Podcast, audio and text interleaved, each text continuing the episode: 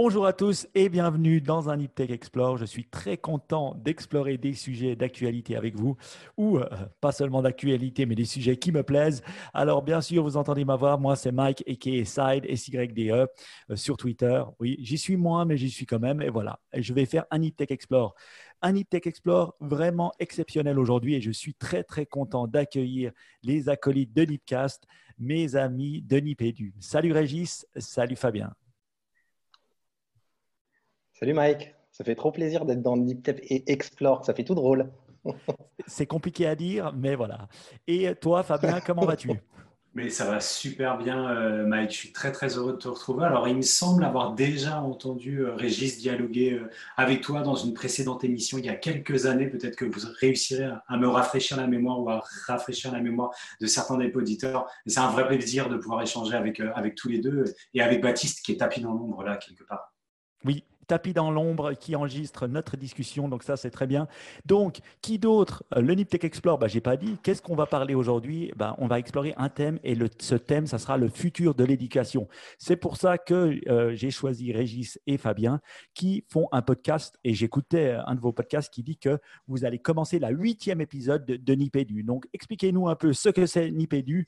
Et euh, bah, voilà, vous êtes podcasteur depuis huit ans, donc ça fait de vous des old school podcasters. Ouais, ouais. Euh, euh, je commence, Fabien, tu renchériras. Huitième saison, hein, effectivement. Mais pour replacer très rapidement, en fait, euh, ben, c'est un peu de votre faute, hein, Mike. À toi et Ben, hein, parce que quand vous avez lancé Niptech, on était les fans, on écoutait ça. On s'est rendu compte qu'il n'y avait pas grand-chose autour de l'éducation. Et puis je me souviens qu'on vous a écrit un petit mail en disant Eh, nous, on aimerait se lancer dans le podcast, faire un truc sur l'éducation. Ça devait s'appeler Deep School au départ, mais hmm. Deep School, finalement, c'était pris par une école en Inde, je crois, un truc comme ça. C'est devenu Nipédu, ouais. Et puis, effectivement, là, tous les mois, au départ, toutes les deux semaines, et maintenant, depuis huit ans, tous les mois, on fait ça, Fabien, euh, soit de chez nous, soit sur des événements. Ouais, c'est exactement ça. Il y a plusieurs formules de Nipédu, ce qu'on appelle les formules studio, où là, on s'est effectivement calé derrière euh, nos aînés de chez, euh, de chez et nos hébergeurs, notre famille Nipcast, Niptech. Donc, ce sont des émissions où on converse à trois, puisque Régis fait partie de la guide, mais il y a aussi notre ami Jean-Philippe Maître, qui est, qui est conseiller pédagogique à l'Université de, Lausanne, justement. Il est transfrontalier mmh. et qui apporte un, regard euh, scientifique sur tous ces thèmes qu'on aborde. Donc, quand on dit tous ces termes, hein, tous ces thèmes, on fait partie de, de, la famille NIPCAS, donc euh, dans l'ADN, dans le logiciel de NIPEDU. Il y a de l'école, Régis. De l'éducation. Et du numérique, voilà, un numéro de duettiste. Je voulais voir s'il était bien réveillé. Ils sont bien réveillés, j'aime bien, j'aime bien. Donc, franchement, euh, moi, je suis très content de vous avoir. Ça fait un moment que je veux parler d'éducation, un, euh, parce que euh, ben, j'ai des enfants. J'ai une fille qui a 6 ans et un, un, garçon qui a 4 ans, qui vient de commencer d'ailleurs ce qu'on appelle la 1P, c'est un peu le début de l'école chez nous en Suisse. Et puis ma fille vient de commencer la 3P. Donc l'éducation m'intéresse beaucoup. Et c'est vrai qu'avec euh, tout ce qui s'est passé euh, ces temps-ci, rien de mieux que de parler euh, du futur de l'éducation ensemble. Avant ça, ce qui m'intéresserait, c'est un peu de vous. Donc vous, bien sûr, vous nous avez dit ni pédu, mais qu'est-ce que vous faites dans le monde de l'éducation? Est-ce que vous êtes prof ou qu'est-ce que vous faites dans la vie normale, on va dire? Allez, je laisse la parole à Fabien pour ce coup-ci. Alors, euh, sans divulgacher l'intervention de Régis, on est effectivement tous les deux euh, profs. Alors, moi, j'ai commencé dans le secondaire en tant que, prof d'espagnol. Donc, le secondaire, c'est à partir de, l'âge de 11-12 ans ici, mhm. euh, ici en France. Et puis, rapidement, je suis reparti dans l'enseignement élémentaire. Donc, là, c'est avant 12 ans. C'est plutôt la, la, petite école. Et avant de me tourner vers l'enseignement spécialisé avec des publics plutôt empêchés dans l'acte d'apprendre. Et puis, là, on est je vais dire au milieu des années 2010, les premiers iPads, les premiers smartphones mhm. euh, arrivent. Et du coup, je me suis dit, je me dis à ce moment-là que c'était des outils qui pouvaient être intéressants pour pouvoir pallier les difficultés de mes élèves. Et je pense que c'est de là où j'ai commencé à intégrer du numérique dans mes pratiques. Et puis, bah, chemin faisant, aujourd'hui, je suis, je fais de l'ingénierie pédagogique, donc je suis plutôt sur de la conception euh, de parcours de formation plutôt en ligne à destination des enseignants qui soient de l'élémentaire ou du secondaire. Ah bah ça c'est cool. Je pense que on peut pas être mieux placé pour parler du futur de l'éducation. Et toi, moi j'étais longtemps prof d'école. J'ai fait un peu de prof de collège, un peu un peu en lycée pro, mais très longtemps, enfin longtemps, essentiellement en école élémentaire. Et j'ai bifurqué, on va dire, de ça fait un, presque deux ans là que je suis détaché, on appelle ça comme ça en, France, auprès de Réseau Canopé. Euh, Réseau Canopé, c'est un opérateur de formation qui propose de la formation, pour faire simple, aux enseignants et aux formateurs de l'éducation nationale. Donc peu ou prou, un petit peu le, mhm. même genre de, travail que Fabien, je vais dire, mais avec aussi une bonne part de présentiel, c'est-à-dire des formations aussi en, présentiel, même si avec le confinement, mais on en parlera, beaucoup de choses se sont muées en distanciel et en hybride. Oui, eh ben, c'est un bon point pour commencer dans tout ça. Ben, ce que, ce que j'aime, c'est que vous avez vraiment euh, tous les parcours, donc on va pouvoir, euh, on va pouvoir en discuter. C'est vrai qu'on pense futur de l'éducation et puis on voit que, ben voilà, on parle souvent d'iPad, on parle souvent de technologie, euh, mais une chose est arrivée euh, et a un peu tout chamboulé, c'est euh, ce Covid qui a, ben voilà, nous a impacté nous personnellement, mais aussi impacté nos familles et impacté notre, a eu un impact sur l'éducation. Alors je sais que vous en avez beaucoup parlé, mais ce que, j'aimerais savoir, c'est pour vous, quel a été l'impact de ce Covid-19 Quels ont été, vous avez vu au niveau de l'éducation, toujours les points positifs et les points négatifs que vous avez pu voir dans ces deux à trois mois de confinement? Je peux, je peux peut-être commencer, Fabien, pour. Euh, alors, je sais pas, je connais pas complètement le, public de, de Explore, mais par rappeler peut-être ce qui s'est passé, en tout cas pour nous en, France, au niveau de l'éducation. Euh, bah, en, mars, donc confinement. Donc, euh, télétravail, on va dire, forcé un petit peu pour tout le monde, et forcément quelques plateformes institutionnelles mises en place, et les ENT, hein, les environnements numériques de travail dans, les établissements. Et puis pour, le, pour, le, pour l'école à la maison, il y avait aussi classe à la maison, proposée par le CNED. Euh, bah, très vite, forcément, ces éléments étaient sursaturés. Donc euh, ça a lâché, on va dire, hein, on, peut, peut que le dire comme ça. Donc les profs, ils se sont rués ben, sur des solutions comme ce qu'on utilise ce soir, hein. des Zoom, des, des, Discord, des Jitsi, etc. Euh, ça c'est dans un deuxième temps. Et puis dans un troisième temps, on va dire qu'il y a une, comment dire, une, reprise en main du ministère qui a, qui a rappelé les bonnes règles. Hein. Il, y a, il, y a, ce fameux règlement, le RGPD, donc qui permet, enfin qui, qui, nous dit que, en tant que fonctionnaire, on ne peut pas faire n'importe quoi avec n'importe quels outils. Tu as sûrement dû entendre, un mec, des, espèces de petites dérives. Il y a eu des, des mhm. visioconférences de classe dans Zoom notamment, où il y a des personnes toutes nues qui sont apparues, des choses comme ça, qui ont très vite mis le, on va dire le feu forcément. Hein, euh, et, et, on était totalement, pour certaines choses, hors de contrôle. Mais avec, du coup, là, à ce moment-là, le, comment dire, le dilemme pour certains enseignants qui disaient mais attendez, moi j'ai réussi à rattraper tous mes élèves par exemple sur Discord et là vous me dites que trois semaines après le confinement, il faut que je rebascule sur autre chose. Donc il y a eu un, il y a eu, on va dire en tout cas dans les premiers temps et même plus que les premiers temps, les, premières semaines, un gros, un espèce de grand flottement si je peux, si je peux, si je peux dire comme ça. Donc ça c'est un petit mhm. peu pour rappeler les choses puisque tu dis. Euh, tu dis que tu écoutes pas Nipédu et c'est très bien de ne pas écouter Nipédu aussi. Mais il y a quelques épisodes où on raconte tout ça un petit peu euh, au, long cours pendant, mhm. pendant, pendant le confinement. Euh, je te passe un peu la parole, Fabien? Non, bah, tu nous adressais un, un, panorama. La question de, Mike, elle allait du côté des, aspects négatifs et des aspects positifs. J'ai envie de prendre la partie la plus simple de la réponse, à savoir euh, les aspects négatifs. Euh, je pense que ça a généré beaucoup d'anxiété de, la part de tous les acteurs du monde de l'éducation ici en France et pas seulement en France. Je peux aisément imaginer que ça a été le cas dans tous les pays confinés. L'éloignement entre les apprenants et les enseignants. Euh, des parents qui se retrouvaient à la maison à devoir faire la classe à la maison, ça a été la formule qui a été employée ici en France, à devoir cumuler euh, le plus souvent avec, euh, avec un télétravail qui était imposé, donc des choses très très compliquées, beaucoup d'inconnus, donc beaucoup d'anxiété encore une fois, et puis côté enseignant, une redécouverte, une redéfinition, une obligation à se réapproprier ou à reconstruire des réflexes professionnels en intégralité, puisque si dans un premier temps il y a eu un espoir de pouvoir avoir de la transmission euh, massive de documents type documents papier. Hein. On imagine aisément, Mike, hein, je prépare un livret, je le communique aux familles, mhm. les élèves remplissent le livret et puis je le récupère euh, quelques temps plus tard. Et eh bien rapidement, euh, ici les institutions ont expliqué que ça n'était pas possible compte tenu des mesures, de, des mesures sanitaires. Donc il y a eu une bascule forcée. Hein. On a beaucoup parlé dans la dernière émission que tu as commencé à écouter d'injonction, mais d'une injonction de facto plus que d'une injonction euh, institutionnelle vers les enseignants à utiliser des solutions numériques pour pouvoir assurer ce qu'on a appelé ici la continuité pédagogique. Et c'est là où l'aventure commence avec, euh, avec des belles histoires, des histoires compliquées, mais de belles histoires aussi. Oui, complètement. Alors juste, je rebondis avant d'aller aux belles histoires. Euh, quand, quand, Fabien parle de, de, on va dire de, stress énorme des enseignants, par ailleurs, dans d'autres projets périprofessionnels on, et, et, même professionnellement, on, on côtoie énormément d'enseignants et, notamment on avait des visios quotidiennes avec certains enseignants et on sentait vraiment une espèce de pression énorme parce que, parce que les, on a, entendu certains dire, moi, ma, mission de prof, c'est d'être avec des élèves dans la classe, c'est pas être anti-numérique. ou C'est ce vrai lien-là humain et redéfinir ce lien complètement en se disant tout se fait à distance. Donc il y a eu vraiment des, questionnements, on va dire, euh, presque existentiels, en tout cas professionnels, forts euh, autour de, de, ces questions-là. Euh, autour des belles histoires, alors je sais pas belle histoire ou pas, mais en tout cas, un premier groupe, comment dire, de d'enseignants, tu sais, il y a cette pédagogie inversée, l'inversion pédagogique, les inverseurs, qui, quelque part, avaient peut-être euh, déjà un temps ou des outils d'avance. Euh, donc beaucoup de gens se sont retournés vers eux, vers leur expertise, euh, l'expertise qu'ils pouvaient avoir. Hein, L'idée de, la classe inversée, c'est qu'il y a forcément une part de travail à la maison et, généralement du numérique. Donc on s'est beaucoup retourné vers eux, même si, j'ai envie de dire, ils ont levé les mains en disant attention, c'est pas de la classe inversée. Hein.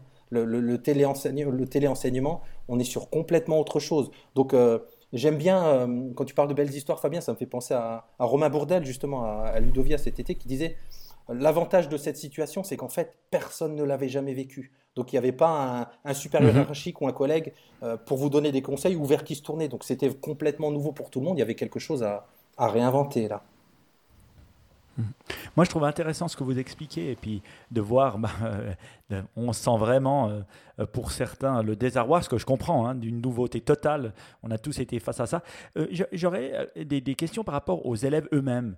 Et on, alors on a parlé d'outils, ben, les gens les connaissent plus ou moins, hein, des, Zooms ou d'autres outils utilisés ou des plateformes.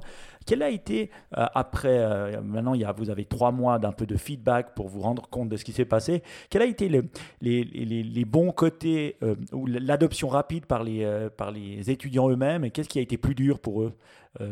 Or, le fait d'être pas physiquement dans la classe moi je, moi, je veux bien commencer, Régis, je te laisserai, je te laisserai compléter. Alors, c'est difficile de parler d'étudiants parce que, comme tu le sais, euh, Mike, euh, chez Nipédu, on va parler d'éducation euh, de, de, la maternelle, ce qu'on appelle ici la, maternelle en France, ce sont les enfants de 3 ans, jusqu'à l'enseignement supérieur. Donc, tu peux, tu peux avoir toute une gamme de, de réactions et de capacités à s'approprier cette nouvelle situation d'apprentissage qui est, qui est extrêmement vaste.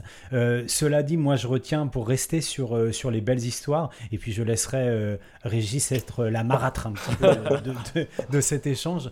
Euh, le fait qu'on a eu énormément, énormément de collègues, notamment dans le cadre des, des visios quotidiennes dont parlait Régis tout à l'heure, qu'on avait avec les membres de notre association, qui est une association de, pédagogues techno-enthousiastes, on peut dire, euh, des collègues qui disaient être extrêmement surpris par la capacité de certains élèves qui n'étaient plus dans un contexte contraint de classe de pouvoir euh, se révéler dans des mmh. apprentissages, faire preuve d'énormément d'autonomie, euh, de créativité, de spontanéité, euh, d'une capacité à établir un lien qui n'était pas un lien physique direct. Donc on voit comme euh, le fait de décontextualiser la situation d'apprentissage, ça a permis à certaines personnalités, à certains talents de se révéler. Et on fait souvent référence avec Régis à un modèle qu'on aime bien, qui est le modèle d'un universitaire de Harvard qui s'appelle Richard Elmore, où il parle des, des modes d'apprentissage. Hein. il présente ça sous la forme d'un cadran. Il dit qu'il y a des modes d'apprentissage qui sont hiérarchiques euh, c'est l'école traditionnelle qu'on connaît, ou distribuée, donc qui sont plus du côté d'un de, enseignement euh, ou d'un apprentissage spontané,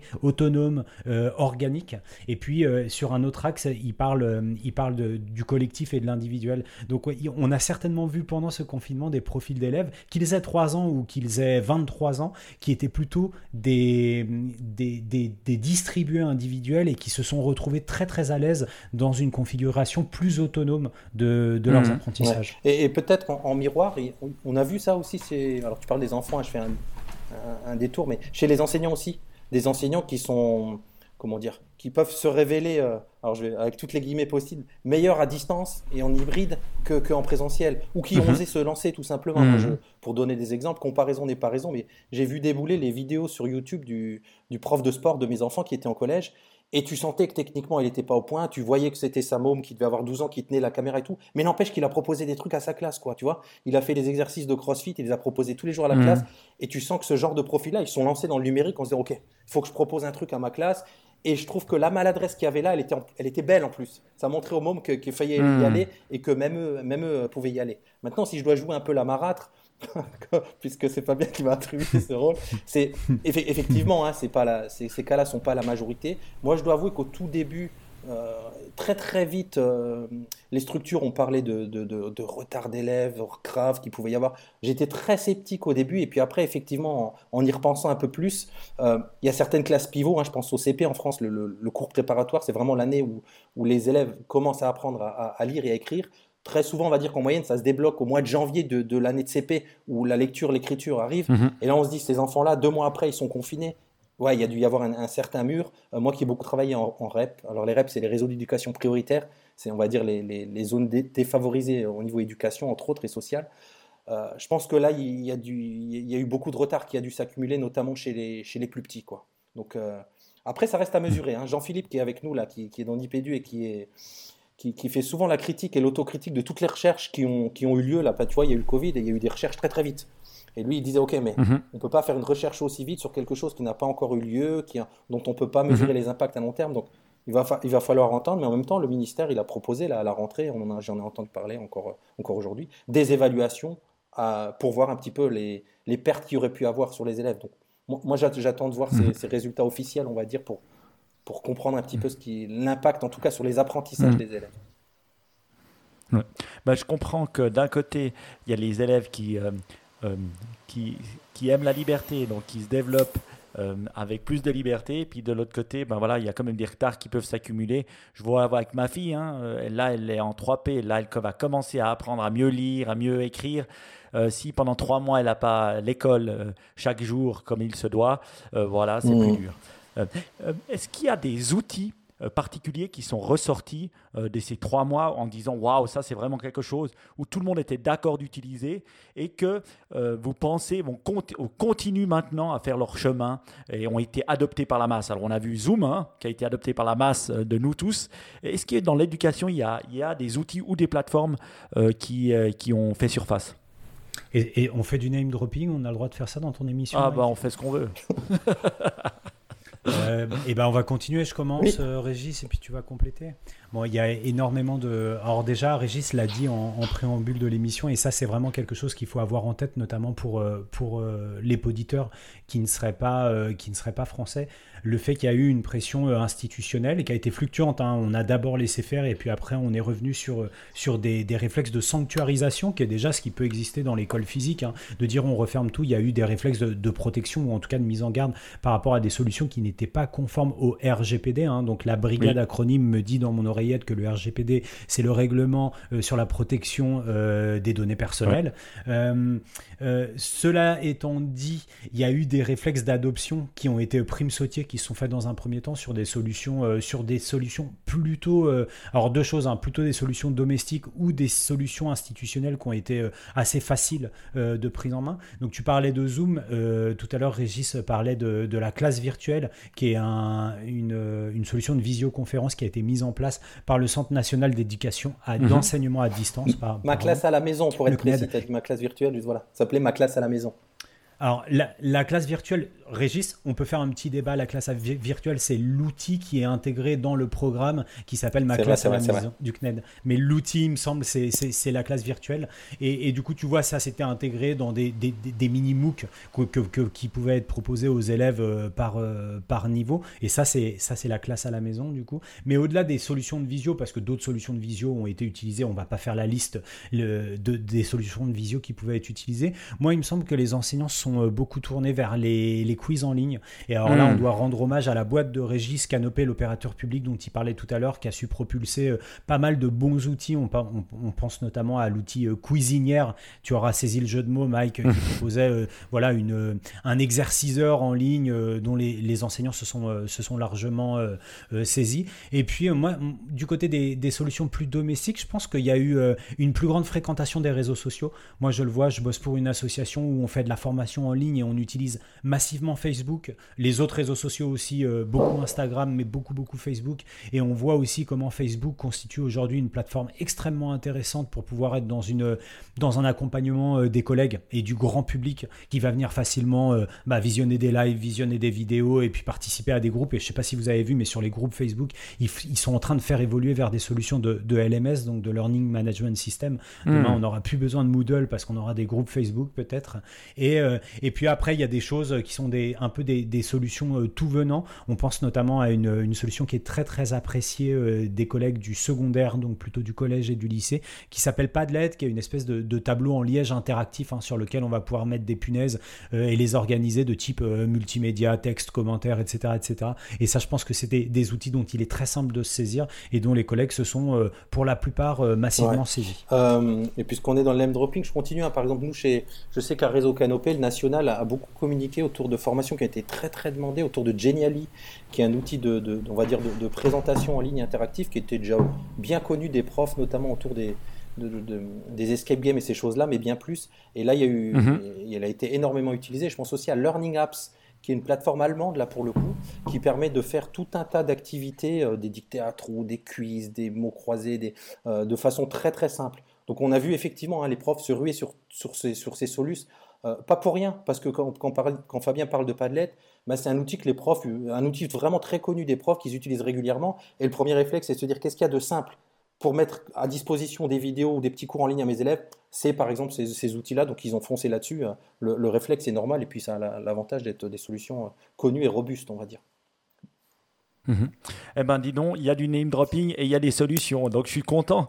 Euh, quand je parle des fois des profs en Suisse, c'est vrai qu'il y a beaucoup moins oui, il y a beaucoup moins de solutions. Euh, en Suisse, on était assez limité euh, par, euh, par les solutions déjà techniques utilisées pour partager, pour partager des données entre les profs, entre les élèves et entre les parents, parce qu'il y avait des cantons, donc des régions de Suisse qui étaient mieux dotées que d'autres, mais ça a été très très difficile. La plupart des parents à qui je parle, il semblerait qu'en France, vous étiez déjà un peu plus près que, que, nous, en tout cas en Suisse, sur, sur, sur des choses comme ça. En tout cas, ça dépend des régions.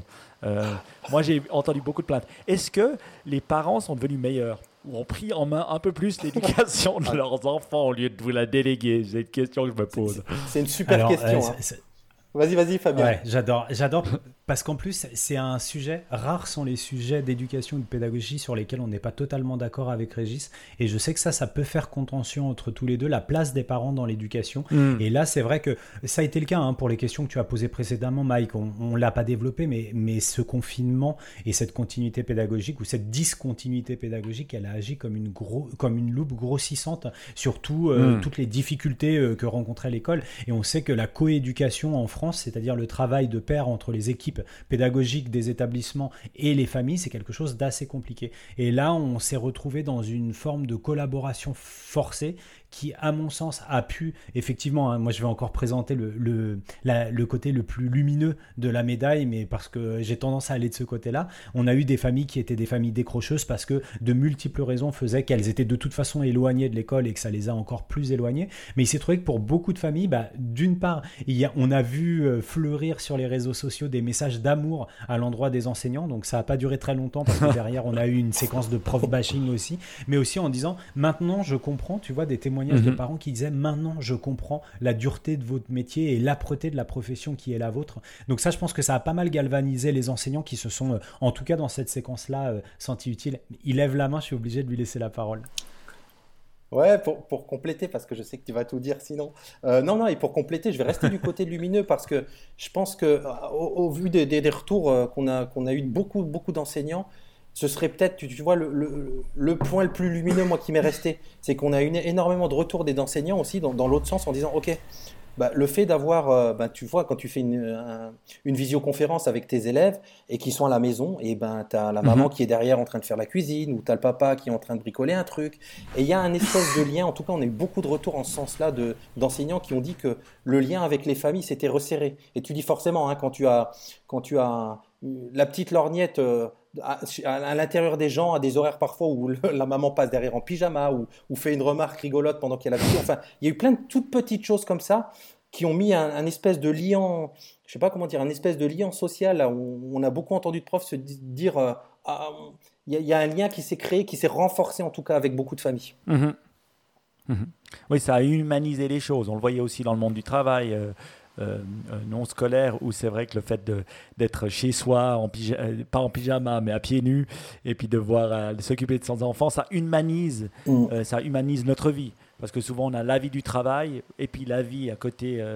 et là, ça mélange les deux. Mm. Donc, on est obligé d'ouvrir les yeux. Ce que je trouve intéressant, hein. moi personnellement, j'ai eu critiqué les profs à, une époque, et moi, depuis que j'ai deux enfants, je ne critique jamais les profs. Je suis plus pour mieux les payer. Je trouve dommage parce que finalement, c'est vrai que quand on regarde l'histoire, le professeur, il avait un rôle euh, prépondérant comme le médecin d'éducation des, des, enfants qui était très important dans un village, dans une communauté. Et il, il avait le même statut euh, que le docteur au même niveau. Et c'est vrai que maintenant, on voit le professeur, c'est est-ce que ces, ces 50 dernières années a perdu un peu cette aura euh, et ce même niveau 1 salarial aussi, je trouve, euh, c'est dommage, et euh, ce, niveau? Donc moi, si on peut payer, je, je, suis pour plus payer les profs. Parce que si on payait plus les profs, on aurait encore des meilleurs profs et il y aurait beaucoup de gens qui voudraient être profs, qui, qui maintenant peut-être ne veulent pas, à cause de l'argent. Donc je suis un peu... je, j'ai changé mon point de vue depuis que j'ai deux gosses. eh ben, écoute, que, tous les ministres de l'éducation t'entendent. Puisse-t-il t'écouter moi, moi, ce que je pense, c'est que cette, cette période, en fait, ce dont tu parlais, c'est que souvent, quand on avait ces, ces grandes figures hein, du village, donc on avait, on avait le maire, on avait le médecin, euh, on avait certainement euh, l'homme, euh, l'homme de religion, et puis on avait le, l'enseignant. L'enseignant était le détenteur du savoir et de la connaissance. il la transmettait, mais j'ai envie de dire que ça, c'est, on oublie souvent que c'était secondaire par rapport au fait que c'était un érudit et mhm. c'était l'homme de la connaissance. Aujourd'hui, on est dans une société de la connaissance où n'importe qui, enseignant ou non enseignant, a accès à cette connaissance en quelques clics. Euh, mais nous qui sommes des, passionnés de pédagogie, ce que ça a mis en avant, c'est que la plus-value de l'enseignant dans une société de la connaissance, il est bien dans son expertise de transmission et de construction de mhm. la connaissance chez l'autre, et pas seulement d'accès à la connaissance. Ça, c'est donné à n'importe qui. Les machines font même ça beaucoup mieux que nous. Mhm. Par contre, l'acte d'apprentissage, il nécessite, une, il nécessite une expertise derrière, une expertise de, conception pédagogique, mhm. d'animation, de rapport à l'autre humain. Et tu vois, c'est toute cette dimension humaine de la pédagogie qui a été mise en lumière dans une période où, bah, faisant défaut, on s'est dit, ça y est, on, comprend euh, où est l'expertise de l'enseignant. Alors, on va jouer un petit jeu maintenant. Moi, euh, pendant ce confinement, j'ai essayé une fois, j'ai, fait quatre classes, mais de gymnase, de secondaire hein, en Suisse, et puis j'ai, bah, voilà, je suis allé, puis j'ai parlé, puis euh, c'était des classes d'économie, et puis je me suis mis d'accord avec une prof qui est incroyable, qui s'appelle Pascal d'ailleurs, salut Pascal, et j'ai parlé à des étudiants. Et pendant 45 minutes, j'ai fait la classe, j'ai expliqué bah, mon cas de COVID, qu'est-ce qui se passait dans mon entreprise, et des choses comme ça, j'ai essayé de les intéresser.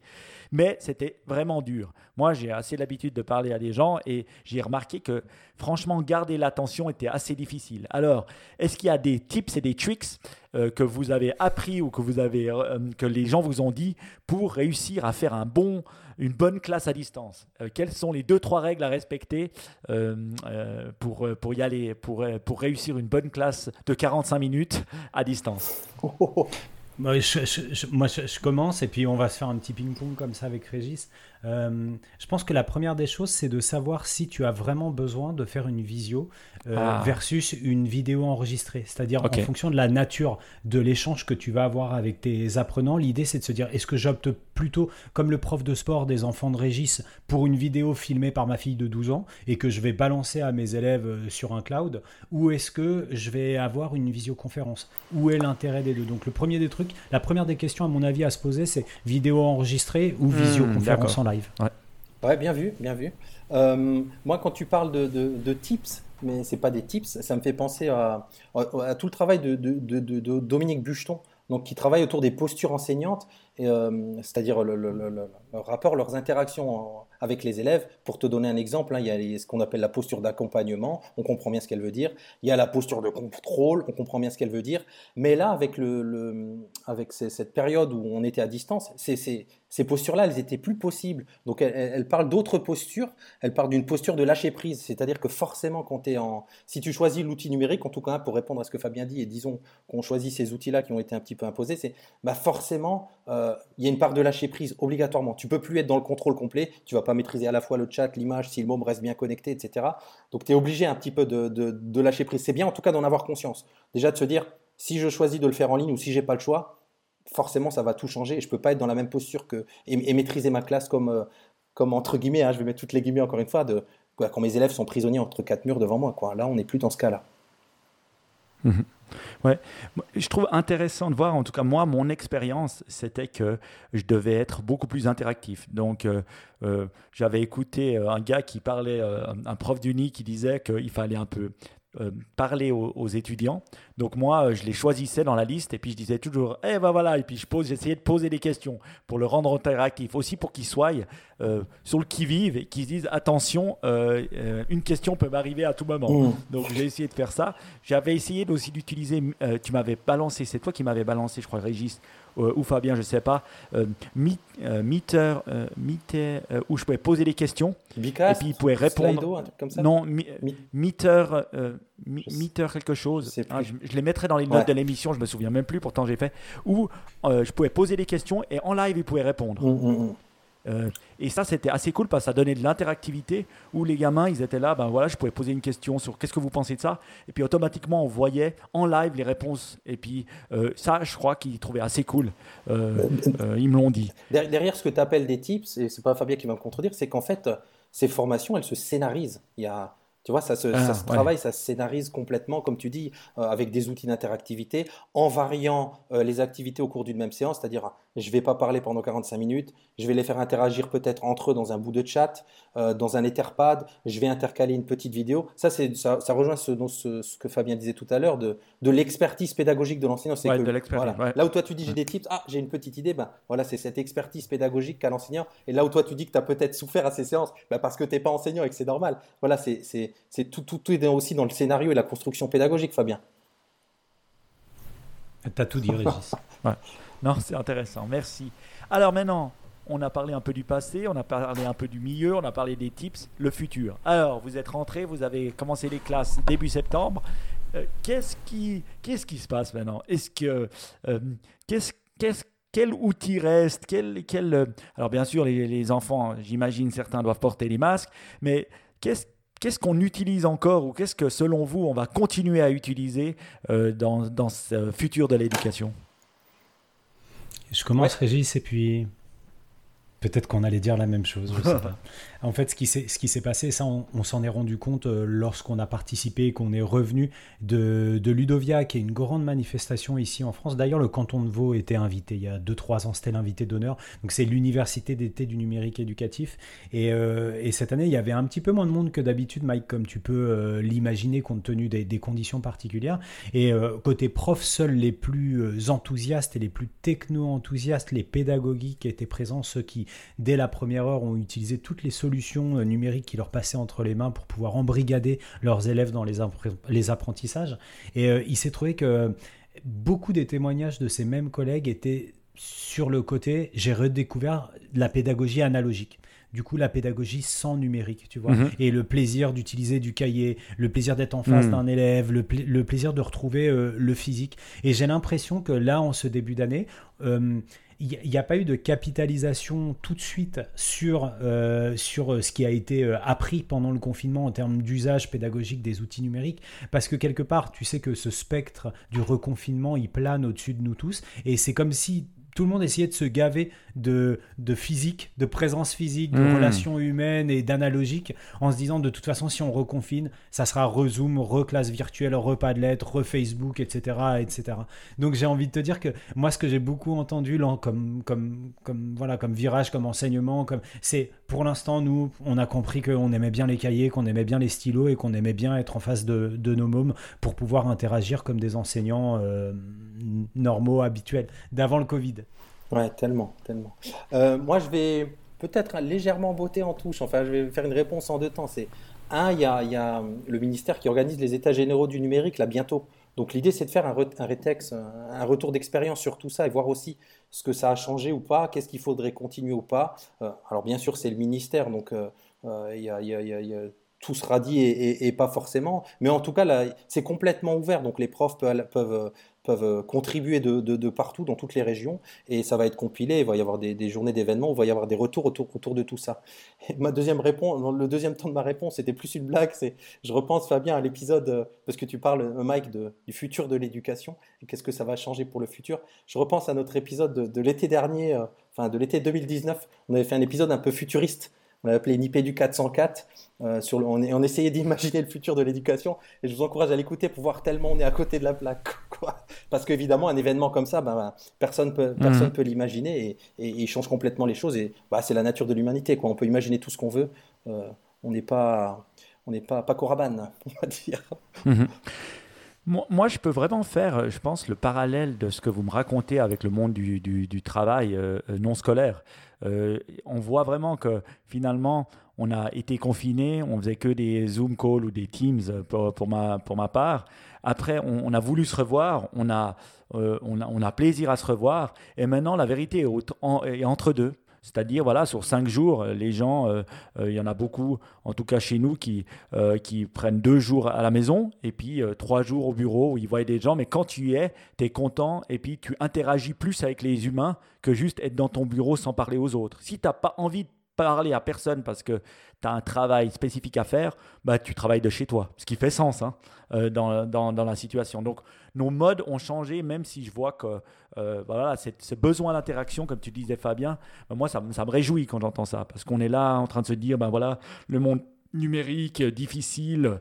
Euh, je ne sais pas si vous avez vu le dernier Netflix euh, sur le social dilemma avec Tristan Harris, mais c'est assez fou de voir euh, bah, l'addiction au numérique, mais de voir que bah, voilà, l'addiction aux, humains est finalement plus grande que celle au, numérique. Oh, c'est tellement beau ça, Mike. C'est tellement beau ce que tu viens de dire. Merci. je ne l'avais pas préparé, je te promets. Voilà.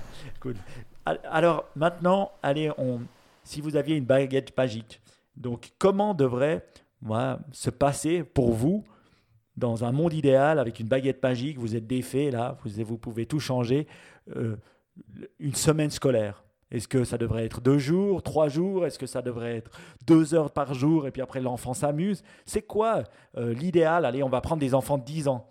Euh, comme ça, s'ils n'ont pas, ils pas 3 ans, ils n'ont pas 15 ans, ils ont 10 ans.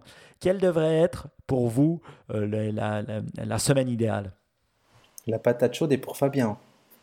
Oh, il, va, te laisser le temps de réfléchir comme ça. Ben, tout à l'heure, enfin, dans l'une de tes premières questions, on a, on a reparlé du, du modèle de Richard Elmore sur les modes d'apprentissage. Moi, je pense que hum, l'école idéale, ce serait celle qui serait en mesure de proposer, de proposer à chaque profil d'apprenant euh, une temporalité, des modalités d'apprentissage, des aménagements d'espace euh, qui conviennent à leur mode d'apprentissage. Euh, bien sûr, hein, sans figer les choses, mais, mais je repense à ma copine, à notre copine Marie-Camille Couder. Je vais te raconter cette petite histoire, Mike. Elle, Marie-Camille Couder, on a beaucoup parlé de, de classe inversée, des inverseurs, c'est une des, une, des, une des pontes de la classe inversée ici en France. Et il s'est trouvé qu'une année, elle était avec des, des, des lycéens, donc euh, des élèves de, gymnase, comme tu le disais tout à l'heure, euh, qui étaient complètement réfractaires à sa pédagogie de projet. Euh, eux, ce qu'ils voulaient, c'était avoir un cours, faire des exercices, partir à la fin de l'heure, revenir, faire des mmh. devoirs, refaire un cours, etc., etc. Et en fait, ce qu'elle a fait, Marie-Camille Couder, pour ce profil d'apprenant, c'est elle avait la chance d'avoir une, une, classe vide qui était attenante à sa, à sa salle de cours, dans lequel il y avait 3-4 ordinateurs fixes. Et en fait, ce qu'elle a fait, c'est qu'elle a mis un cours classique, elle est enseignante de physique-chimie, elle a mis le cours de physique euh, sous forme de Moodle, tu vois. Elle en a fait un LMS. Et elle a dit, maintenant les élèves, vous avez le choix, soit vous êtes avec moi, on est en pédagogie de projet, on se pose des questions, on cherche, on expérimente, ou... et, effectivement, on fait un pas de côté par rapport à une pédagogie dite plus traditionnelle ou plus frontale. Euh, ceux qui sont plus à l'aise avec ce type de pédagogie, vous avez la salle à côté, mmh. il y a quatre ordinateurs, vous allez suivre le MOOC, le MOOC qui est le programme de l'année. Et, euh, et, je ne vous raconterai pas la fin de l'histoire, vous irez la chercher dans un IPDU, mais, euh, mais il Mais tu dois nous dire le numéro. Ouais, je, dois, je vais essayer de le retrouver. On les mettra dans les euh, notes de l'émission. Et en plus, c'est même pas dans un IPDU, c'est dans un autre podcast que j'ai la chance d'animer qui s'appelle Être prof le podcast. Voilà, c'est dit. Euh, et, et, c'est sur l'enseignement à distance. Et en fait, il se trouve que moi, j'aime bien cette idée-là. J'aime bien, tu vois, toi, tu m'as parlé d'une semaine, alors c'est peut-être un peu macro, mais on peut parler d'une journée scolaire, là où l'élève, en fonction de ses besoins, en fonction de ses envies, en fonction de son profil d'apprentissage, il peut choisir de s'allonger sur un canapé, de prendre un ordinateur ou plutôt de prendre un cahier d'écouter une histoire ou alors d'en être l'auteur. Enfin, tu vois, de vraiment, vraiment de se mettre dans la posture d'apprenant qui, que lui va aimer. Moi, par exemple, c'est insupportable pour moi d'écouter des gens parler. Je ne sais pas faire, je n'y arrive pas. Par contre, si on me donne une tâche, un défi à mhm. relever et un certain nombre d'outils, je sais que là, je vais produire de l'apprentissage. J'aurais besoin de quelqu'un qui fasse le bilan de ce que j'aurais construit et produit. Mais écouter quelqu'un raconter quelque chose, pour moi, c'est bien trop compliqué, je n'y arrive pas. Oui, c'est-à-dire, moi, euh, ce que j'en retire, c'est de dire bah, s'adapter euh, à la manière dont l'enfant ou le, le, le, jeune adulte peut à mieux apprendre. D'autres, plus rigides, la, personne en projet, une écoutera, l'autre visualisera euh, différentes choses. Et c'est vrai que c'est la critique principale souvent que j'entends des parents de dire que, bah voilà, et je le vois là, parce que ma fille qui rentre en 3P, euh, donc les deux premières, je ne sais pas ce que ça veut dire en France, mais elle a fait les deux premières années. Euh, et puis maintenant, 3P, c'est beaucoup plus formaté. D'ailleurs, elle revient à la maison en me disant les, les, les, profs sont stricts. Euh, d'abord, elle disait elles sont méchantes. J'ai dit elles sont pas méchantes, elles sont sévères ou strictes. Donc, on, on, a utilisé les bons mots, mais je vois qu'on la formate. On la formate. Et c'est marrant, dans un monde où finalement on ne devrait pas formater les enfants, je la vois qui se formate. Donc, je suis pas mécontent qu'elle se formate un peu, mais après, c'est jusqu'à quel point euh, elle va euh, se, se, formater. Donc, j'aime bien ton idée de dire ben, liberté d'apprentissage. Régis, des autres insights? Bah, hey, T'imagines que j'ai largement eu le temps de réfléchir pendant que vous parlez là. Donc, je vais, refaire une réponse en deux temps, mais qui s'articule vraiment avec ce que vous avez dit. Euh, il y, a un modèle dont on parle régulièrement avec Fabien qui s'appelle la, la, Digital Learning Farm. Comment, la, ferme numérique digitale la, ferme d'apprentissage digital, pardon, qui est un modèle développé par un, chercheur qui s'appelle Alan November. Et c'est l'idée de dire, il a fait, il a fait l'analogie entre, on va dire, les, grandes époques euh, paysannes où tout le monde avait sa place dans la société, le paysan, mais jusqu'à ses enfants qui venaient aider l'été pour faire, euh, pour faire les, moissons, etc. Et en transposant ce modèle à, l'ère du numérique, dit, bah, maintenant on est à l'ère où les mômes aussi produisent de la connaissance. Ils font des vidéos, ils font, ils, font des, petites leçons, ils se transmettent des choses via les réseaux sociaux voilà, ça, c'est pour euh, le, premier pas de la réponse. Et à, l'ère où on est avec ce que dit Fabien, moi, dans le futur, j'aimerais bien que si tout le monde trouve sa place et qu'on doit s'adapter au apprentissage des élèves, c'est qu'il y ait cette interaction entre euh, l'appétence de l'enseignant. Fabien parlait tout à l'heure du modèle de Richard Elmore. Est-ce que lui, il est plutôt hiérarchique et il a envie d'être entre quatre murs? Et si ça correspond bien à des élèves, ben, faisons l'éducation. Les élèves qui ont envie vraiment d'être entre quatre murs avec un prof, eh ben, ils vont aller dans l'école euh, entre quatre murs avec un prof devant eux. Et ceux qui sont plus dans le modèle distribué et, numérique à distance, ben, ils le font de chez eux. Trouver, ce serait, bon, là, on est, on est dans l'utopie, on est mhm. d'accord, mais en tout cas, je trouve que là, il y aurait peut-être quelque chose à creuser de dire, eh ben, chacun s'accorde le mieux avec l'enseignant euh, mhm. et, les formes d'apprentissage avec les formes d'enseignement. Il y a une articulation, la personne me verra à l'image, mais je fais un geste d'engrenage qui s'accorde qui, qui, qui, bien. Ça, ce serait, ça me ferait rêver, moi. Très beau, très beau. Je rêve déjà. Je me réjouis. Il faut que je fasse un troisième enfant en espérant peut-être que euh, celui-là, c'est ce qu'il aura à l'école. On arrive gentiment euh, à la, fin de cette émission et j'aurais une question pour vous un peu plus personnelle. Alors, vous êtes des, professeurs, vous êtes engagés, vous, avez, vous donnez votre avis.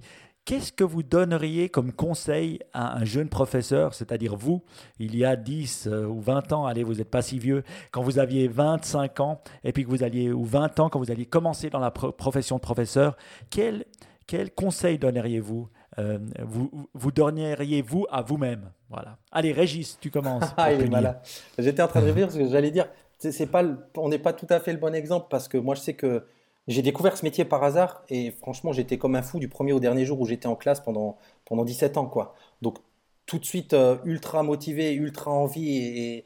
Et, donc, le conseil que je me donnerais, euh, euh, il ne serait pas forcément le même que celui que je peux donner aux jeunes enseignants, à d'autres jeunes enseignants que je vois aujourd'hui. Le conseil que je donnerais à un jeune chien fou, on va dire, en, début de carrière, c'est peut-être de, de se laisser le temps de, de, voir venir les choses et de faire les choses tranquillement. Et à l'inverse, avec tous les jeunes profs que je vois qui, parce que c'est pas forcément, on n'est pas forcément tous euh, passionnés 24 heures sur 24 par ce métier. Hein. C'est, euh, c'est, comment dire, c'est de pas écouter ce qui se passe autour. Je sais pas comment dire les choses, hmm. mais euh, tu vois, il y a tu parlais tout à l'heure, les profs sont pas très bien payés, ils sont pas très bien vus, c'est plus. Hmm. Faire abstraction de ça, c'est compliqué. Mais faire abstraction de ça et, être au quotidien auprès des élèves, ça a l'air con dit comme ça, mais ce serait vraiment ça, quoi. Ton, ton, ton job, c'est d'être auprès des élèves et de les faire progresser. Le reste, hier s'il faut, si ça doit te faire du mal, faut pas le regarder, quoi, pas l'écouter. Mhm. Mhm. J'adore ce conseil et je vais te dire pourquoi. Parce que quand j'étais dans mon premier job, euh, c'est exactement ce qu'un de mes boss m'avait dit, que j'ai toujours gardé. Il m'a dit focus-toi sur tes clients et euh, après la politique du bureau, tu verras, tu n'en auras pas besoin. Et c'est vrai que c'est un peu la même chose là. Focus-toi sur tes élèves et la politique euh, à l'intérieur ou à l'extérieur de, de, la classe, tu en auras moins besoin. Donc j'aime bien, j'aime bien ce conseil. Et toi Fabien? C'est toujours, c'est toujours compliqué de donner un conseil à des jeunes collègues parce que, euh, je, je, le disais en début d'émission, c'est mon métier d'accompagner les, les, les, jeunes collègues dans, la, dans, leur prise de fonction. J'aimerais, euh, j'aimerais jouer un petit jeu, tu nous en as proposé un tout à l'heure, Mike, moi je t'en propose un maintenant. Il faudrait tout de suite comme ça que tu me dises le nom du professeur qui t'a marqué positivement, celui que tu as retenu mmh. comme le meilleur professeur. C'était quoi mmh. son nom? Mmh. Ouais, alors c'est une bonne question. Euh, je vois sa tête, je pourrais dire son nom, mais je ne m'en souviens plus. Il y en a deux. Il y en a un euh, qui a été à l'université, qui s'appelait Yves Pigneur. Et en plus, maintenant que je travaille, j'ai la chance de continuer à travailler avec lui. Puis, il nous aide à développer des business models. C'est un des gars qui a écrit Business Model Generation, le bouquin. Et franchement, c'était un professeur assez exceptionnel à l'université parce qu'il euh, il te faisait réfléchir au futur euh, sans, sans être rébarbatif. Donc c'était vraiment quelqu'un d'assez incroyable. Et ce, que j'ai la chance maintenant, c'est de pouvoir travailler avec lui euh, sur les business models dans, dans, dans, la société dans laquelle je travaille. Donc c'est assez fou, mais c'est cool. Donc Yves Pigneur. On retient Yves Pigneur. Et, mais pour l'autre, il y en a un ah. autre qui était mon prof d'économie, au fait. C'était mon prof d'économie, quelqu'un de très sévère, euh, super, il nous bottait le train, mais si on ne faisait pas nos devoirs, attention. Et puis moi, j'étais un petit turbulent. Hein. Alors j'avais toujours des bonnes notes, désolé, mais j'étais turbulent. J'étais un de ceux-là, tu vois, comme les profs n'aiment pas. et, euh, euh, et, lui, je me souviens pas de ton nom, désolé, mais lui, il m'a vraiment fait aimer l'économie. Et c'est pour ça que j'ai fait économie plus tard, parce qu'il était sévère, mais passionné. Et puis finalement, il nous racontait des histoires au lieu de nous lire son bouquin. Voilà. Et le pire prof que tu as eu, son nom ou la pire prof Ouais, ouais, je crois. Est-ce que j'ai eu un pire prof? Ouais, oui. Il s'appelait Guignard, c'était mon prof de français. Et moi, j'adorais le français parce que, je sais pas, j'ai toujours adoré lire. Donc, j'ai lu depuis que je suis gamin, euh, je lis depuis que j'ai 6-7 ans. Et donc, euh, et en fait, il, il tuait la langue française quoi pour moi quoi. Il la rendait tellement chiante, il rendait les, les, descriptions de mon livre tellement chiant que voilà, euh, je, lui mettrais lui à lui un, un, point négatif. Très cher Guignard, je suis désolé. Je me souviens de lui par contre. Alors à l'issue de ça, le conseil que je donnerais euh, aux jeunes enseignants, c'est après ce témoignage de Mike. Euh, et dans votre quotidien professionnel, posez-vous la question de si pour vos élèves, vous souhaitez être un Yves mm. Pigneur ou plutôt un Monsieur Guignard. Voilà. bah ça c'est beau, ça c'est beau et ça c'est des belles paroles. Franchement, on devrait se poser la question pour tout, euh, pour tout euh, ce qu'on fait, pas seulement dans, dans, notre, pas seulement en tant que prof, mais aussi en tant qu'être humain et aussi en tant que personne qui va travailler tous les jours avec sa famille. Donc Franchement, c'est presque une citation, ça, Fabien. Donc, euh, je suis vraiment, vraiment content euh, de terminer l'émission comme ça. Euh, vraiment, ça m'a fait très très plaisir de discuter de ça, de discuter ben, de, votre impact, de, votre connaissance. Et puis on sent qu'il y a une connaissance terrain qui m'a fait extrêmement plaisir à discuter avec vous, avec des exemples concrets. Et puis j'ai fait, je mettrai vraiment tout euh, euh, ce dont on a parlé, ou je vais essayer de mettre tout ce dont on a parlé dans les notes de l'émission. Donc vous scrollez en bas là, pas d'excuses, et vous pouvez cliquer sur les différents liens euh, qu'on a discutés. Comme ça, c'est pas, pas un souci. Petite question pour finir, si on veut vous retrouver, euh, où est-ce qu'on doit aller, où est-ce qu'on peut aller euh, pour euh, en savoir plus sur vous Nipédu, ben, on sait, le podcast, mais vous personnellement hmm. Régis Ouais, je savais que tu allais faire ça. non, moi, je suis, je, suis, je, suis, essentiellement sur Twitter, mais très peu actif publiquement, on va dire, mais c'est prof des écoles. Ok. Twitter et puis Nipédu également, le podcast. et puis aussi, il y a un Twitter handle qui sera là, qui est Nipédu, euh, Twitter handle. Et toi, Fabien? Bah écoute, j'ai envie de te dire aussi, euh, principalement euh, sur Twitter, at Carabas77 avec un K et deux S. Et puis sinon, bah, effectivement, le Twitter handle Nipédu fonctionne très très bien. Parfait. Alors, merci à tout le monde de nous avoir écoutés. Ça a été un plaisir de discuter avec vous de Sony Tech Explore et du futur de l'éducation. Je ne sais pas encore les sujets qu'on traitera la prochaine fois, mais ils seront sûrement aussi intéressants que celui-là. Moi, je vous dis à la prochaine fois. Ciao, ciao. Merci, Mike. Ciao. Bye. Gardez la pêche.